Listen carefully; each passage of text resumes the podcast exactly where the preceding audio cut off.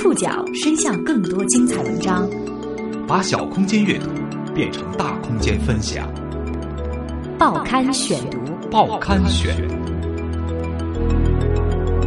把小空间阅读变成大空间分享。欢迎各位收听今天的报刊选读，我是宋宇。今天为大家选读的文章摘自《人物》杂志，和大家一起来关注一个小村庄里的民间教育样本。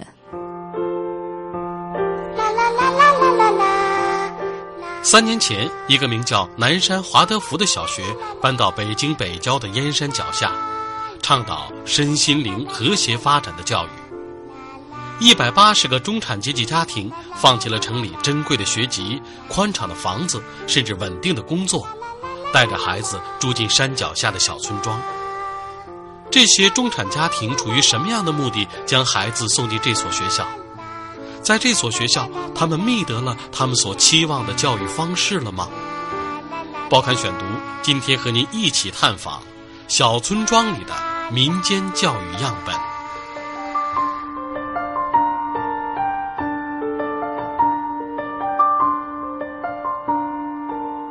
新庄，这个位于北京中轴线北延长线上的小村庄，距离地铁五号线最北端的天通苑北站。还有四十分钟的车程。这个位于北京郊区的小村子，有三百多户村民，本来是靠种草莓为生的。可是自从三年前一个名叫南山华德福的小学搬到这个村子里，村子就热闹了起来。公司白领李向南有两个儿子，举家搬到新庄村之前，小儿子在城里的幼儿园被老师关过禁闭。每到周一，儿子总是可怜兮兮的说。妈妈，今天礼拜几啊？今天我不想去幼儿园。李江南决定给儿子换一种教育方式，他离开了工作十二年的公司，搬到了新庄。搬过来之后，他挺庆幸自己的选择。这个村子里经常有台湾来的国学大师讲座，还有成本价的禅修班。李向南说：“真的觉得很滋养，只要你想拿到一些东西，在这个社区里都能找得到。”滋养，是华德福学校的妈妈们特别喜欢用的一个词。他们大多是城市白领，接受过良好的教育，在下一代的教育问题上显得敏感又焦虑。与那些斥资买天价学区房的家长一样，他们同样相信环境对于人的影响。只不过他们的选择相对小众，他们选择了被视为教育桃花源和实验田的新庄。北京第一所华德福小学就在这个村子里。华德福教育是一战之后在德国兴起的一种非主流教育思潮。一九一九年，鲁道夫·施泰纳根据人质学的研究成果，接受一位德国企业家的邀请，为他香烟厂工人的子弟办一所学校，并以工厂的名字 Waldorf 来命名。比起适者生存所需要的知识和能力，华德福教育更强调每个人的生命潜力。此后，凡是实践这一教育理念的学校都被称为华德福学校。如今，全球有近七百所完整的华德福学校，并且得到了联合国教科文组织的重视和推荐。这里所说的“完整”是指学校包含了从幼儿园到高中的全部课程。但是，在中国，华德福教育还没有正式纳入官方的教育体系。二零零四年，成都三环的一个农家小院里，诞生了中国大陆第一所华德福学校。目前，国内有近两百所幼儿园、二十多所小学正在推行华德福教育。北京的第一家华德福学校创办于二零零九年昌平区蒋里村，三年之后搬到了新庄。尽管目前它的最高年级只有七年级，并且在这儿就读的孩子并没有学籍，但是它仍然像一块魔力巨大的磁铁，吸引着那些在教育问题上格外敏感、焦虑、舍得投入金钱和时间的中产阶级家庭。一所没有学籍并且尚不完整的学校，为什么会吸引中产家庭的家长？他们出于什么样的目的将孩子送进这所学校呢？报刊选读继续播出小村庄里的民间教育样本。啦啦啦啦啦啦啦啦啦啦啦啦！三十八岁的新庄村民陈海清喜欢在接近中午的时候站在顶层的窗边儿。眯着眼睛注视着马路对面华德福学校的操场，享受孩子们的嬉笑声。他可以在三秒钟之内辨认出自己的儿子。儿子今年二年级了，比同龄人高出半个头，是这所学校里唯一一名来自本村的孩子。他本应该像村里的同龄孩子那样去镇上的公立小学，升入中学、中考，然后高考。但是三年前村里突然来了这个名叫华德福的学校之后，这个孩子的教育轨迹也发生了改变。从那时候起，每天都有三四个衣着整洁的城里人走进陈海清家的院子打听有没有房子出租，他们是慕名而来的学生家长。陈海清家新盖的楼房。两层、三层全部都住满了求学的家庭，院子越来越稀缺，房租也随之增长，从每年一万多涨到三五万。距离学校三百米远的一条胡同里，六个院子仅住有一户原住民。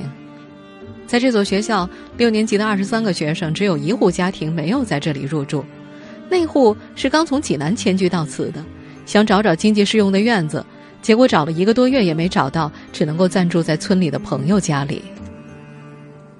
陈海清儿子入学的关键极度戏剧化，总结起来两个字：噪音。每到中午，相隔不到三百米的学校里，孩子们的吵闹声让陈海清一家没法休息。干了一上午农活的丈夫气得隔着栏杆冲着操场上的孩子们嚷嚷。村干部从中斡旋：“哎，要不让学校给点干扰费？”可是陈海清的丈夫一口回绝了：“不要钱，把我儿子搁里头就成。”陈海清和丈夫只读到初中，从来没有听说过什么华德福。他们的选择出于一种庄稼人的朴素想法：“嗨，人家都比咱有学问，打破脑袋都往这学校里挤，肯定好呀。”他家的一位房客排了很长时间，也没有等到入学的名额。听说这件事之后，央求陈海清的丈夫：“大哥，你赶紧跟校长说说吧，把我们家孩子也放里面吧。”北京妈妈何小燕最初是在一个地下室里接触到华德福的。那时，他经常在周末参加妈妈读书会，听一些老师讲不同于主流的儿童教育理念。七年前的一个中秋，读书会在北京亮马桥附近的一个地下室里组织活动，他带着四岁半的儿子去参加。活动快结束的时候，主办方说邀请到了一位来自台湾的老师推广华德福教育。这位台湾老师让大家手拉手站成一个圆，中间点燃一根蜡烛。他讲中秋的故事，然后带着大家一起唱歌。那位台湾老师说话的声音很轻，那么小，几乎快听不见了。这是何小燕对华德福最初的感受。她觉得，就是跟传统教育不一样，不是靠大嗓门强迫听众听，而是点点滴滴的。儿子三年级的时候，何小燕一家终于搬到了新庄。此前，丈夫是一直反对的。他们家附近原本有个不错的学校，免费入读，干嘛跑那么远，还要交一年两万四的高额学费？但是，刚进入公立小学不久，思想品德课老师就把儿子的水杯从窗口扔了出去，理由是上课的时候小男孩的注意力都在水杯上，说了三遍也不听。儿子事后告诉何小燕。自己不过是想修水杯，太专注了。儿子写字慢，作业总是完不成，别人五分钟，他要两钟头，隔三差五就被老师骂。有时候尺子没拿好，老师啪的一下就给撅断了。何小燕带了两本书，《大人如何说孩子才能听》，《大人如何做孩子才能说》，跑到学校送给老师，老师笑笑告诉他太忙了，没时间看。丈夫对儿子在学校的遭遇也不以为然，我们不都是这么过来的吗？小孩子也得有抗打压的能力啊。他还建议妻子以后多看点老师的眼色。可是，何小燕不甘心，在他的眼中，华德福小学越发像圣经当中所说的“流奶与蜜之地，丰饶诱人”。三年级的时候，儿子和另一个孩子打闹，对方妈妈疾驰赶到，当着好多人的面朝儿子又踢又踹。校方的态度让何小燕彻底寒了心，完全不作为，一副这是你们俩的事儿，你们俩看看怎么解决的面孔。这促使他下定了决心，辍学，联系南山华德福，把家从通州搬到了京郊北。何小燕铁了心，哪怕三年级没名额降到二年级，哪怕丈夫仍然不支持，她也要让孩子转学。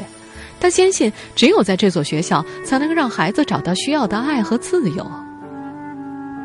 根据一位学生家长的统计，至少有百分之三十的家庭，夫妻双方在孩子是否就读华德福小学的决定上并不统一。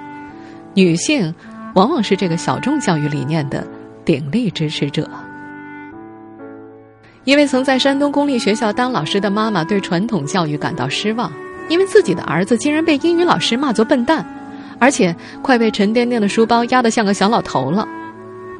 一位年薪百万的职业女性。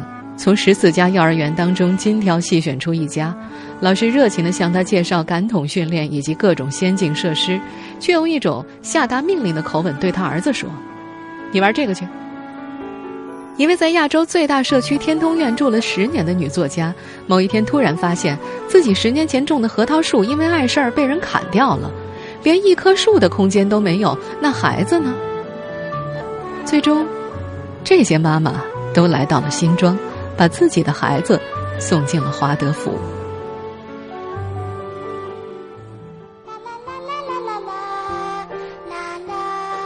这些因为各种理由将孩子送到乡村接受教育的家庭，开始了自己充满泥土味的生活。短短几年内，不仅孩子的生活被改变了，他们自己也被改变了。报刊选读继续播出《小村庄里的民间教育样本》。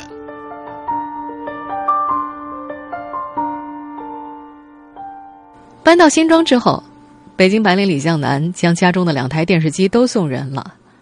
有一天，老师突然问他：“是不是最近又让孩子看什么动画片或者玩电子游戏了？”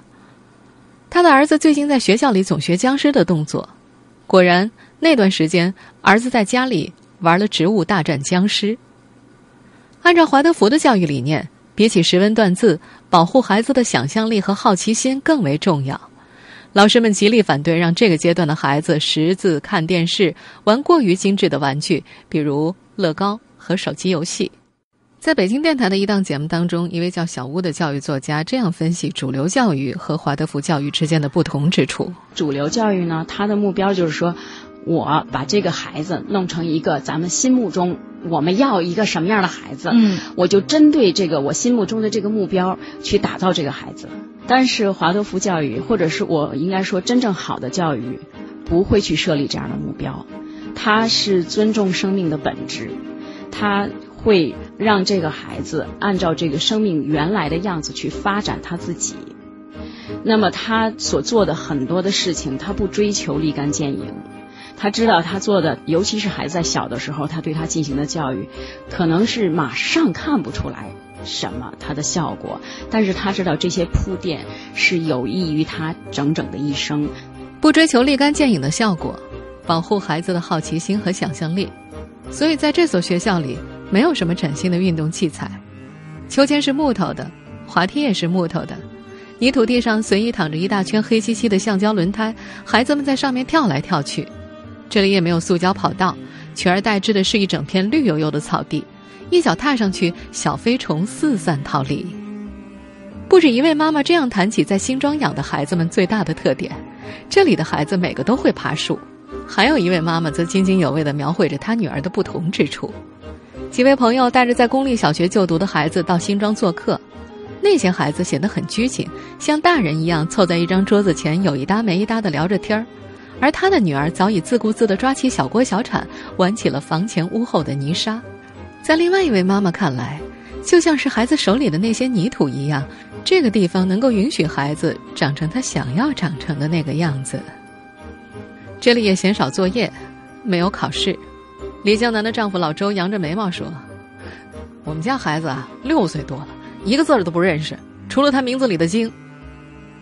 相比知识与竞争，这所学校。”更加重视美，在家长会前展示的女儿的课业本上，五年级时的数学笔记当中不见密密麻麻的计算或者公式，而是介入了一些《周易》当中的数学文化。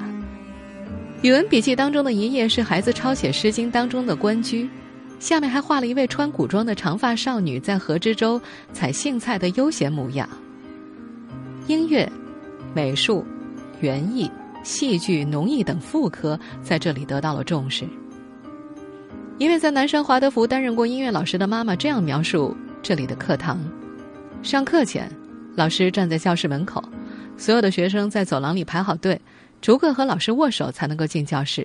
如果谁说话，老师会温和的请他出来重新排队。一个六七岁的小男孩总是说脏话，老师温柔的告诉他：“你嘴巴里有脏东西，到厕所里吐干净，然后再回来。”还有一个孩子咬人，自由活动的时候，老师让这个孩子坐在自己的身边，给了他一根胡萝卜。你的牙痒了，可能需要咬一些东西。什么时候它不痒了，你就可以跟小朋友一起活动了。不仅孩子们的学习方式发生了改变，妈妈们的生活方式也随之改变。在村子里，他们组织各种成年人兴趣小组，很多妈妈这样想：哎呀，孩子好不容易上这个学，你说。我自己要是再不学点什么，华德福学校的一位男性音乐老师被妈妈们奉为男神。一次放学接孩子的时候，包括韩雪松在内的六个妈妈将他团团围住，让他顺带也带带他们。他们跟这位老师学吉他、学竖琴、学打鼓、学跳舞。一年之后，韩雪松又被另外一位妈妈带进了学画小分队，老师则是华德福学生的家长。接着，他又跟几位妈妈开着车，浩浩荡荡的去昌平城里学古琴。这个学理工科出身的妈妈觉得这段日子过得挺好玩的，这辈子都没玩过这些。对于另外一些妈妈而言，这所乡间学校让他们远离了都市的便利和焦虑。刚从别墅区搬到新庄的那个冬天，只能够自己烧煤取暖。福建妈妈香香此前连煤都没见过。很长一段时间，他都没有适应这种新的生活方式。在城里，他有几家茶庄等着打理，每天下午四点要回到村里接两个孩子放学。有一次，他开车载着另外一个家长进城，提及自己的纠结，对方的建议却是简单清晰：干嘛把生命浪费在这种事情上？安住在村里。安住在村里，这五个字让他豁然开朗。城里的生意，他尽量委托给合作伙伴。他签下了村里的一座小院儿，打算改建成茶室，带着村里的妈妈们一起喝喝茶。他现在的生活也不那么着急，不那么赶了。自己的小院子不紧不慢的装修着，围墙是一人多高的木栅栏篱笆，从村里捡来的小石头堆砌成了院子里的小水池。他说：“随心比较舒服嘛。”如果一个人计划性、功利心、目标导向太强的话，他会很紧张的。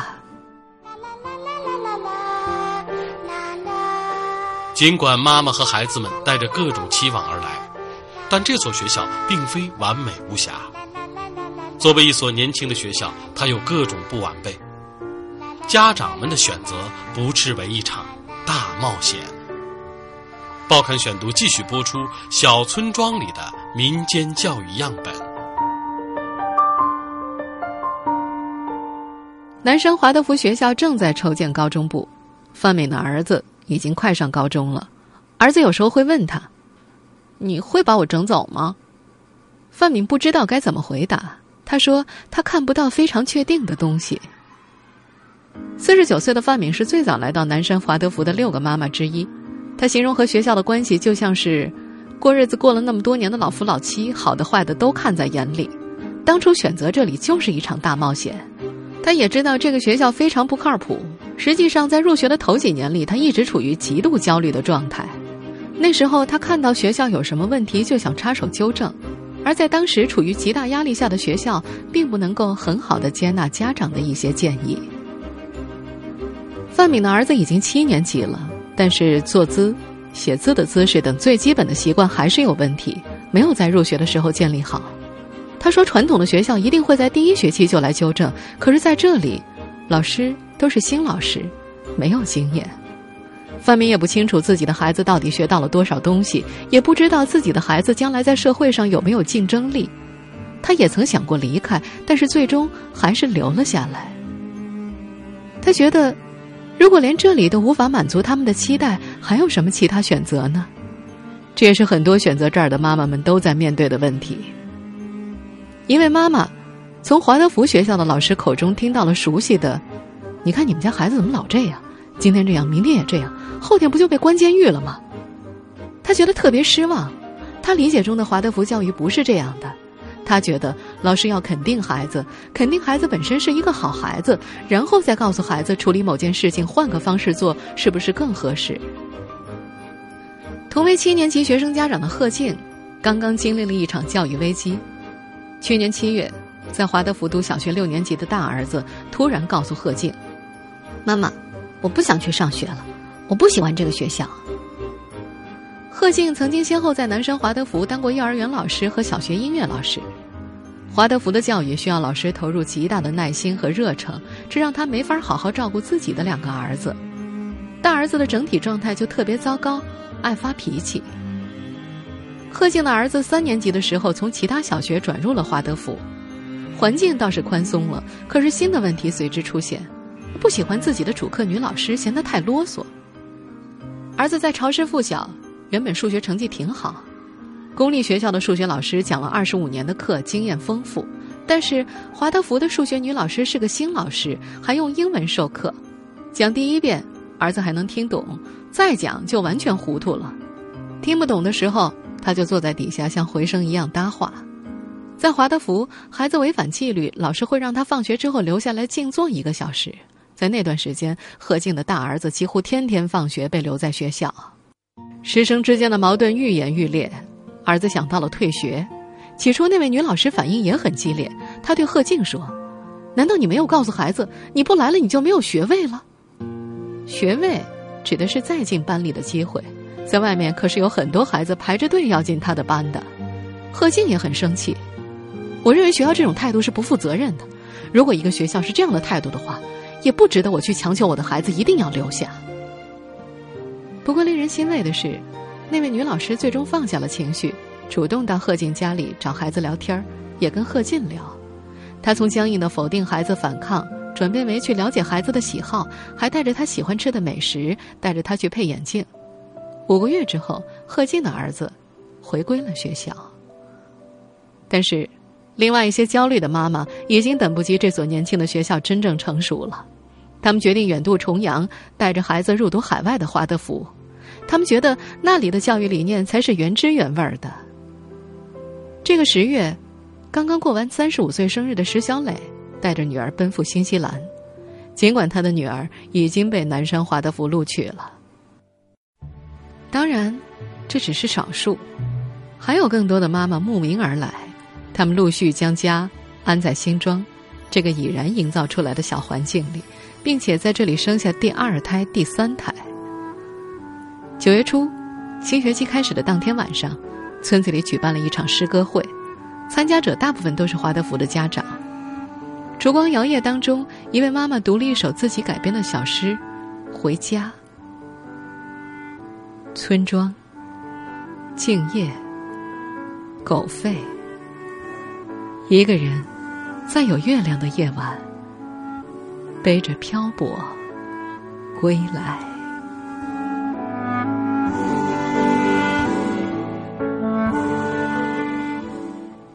听众朋友，以上您收听的是《报刊选读》，小村庄里的民间教育样本。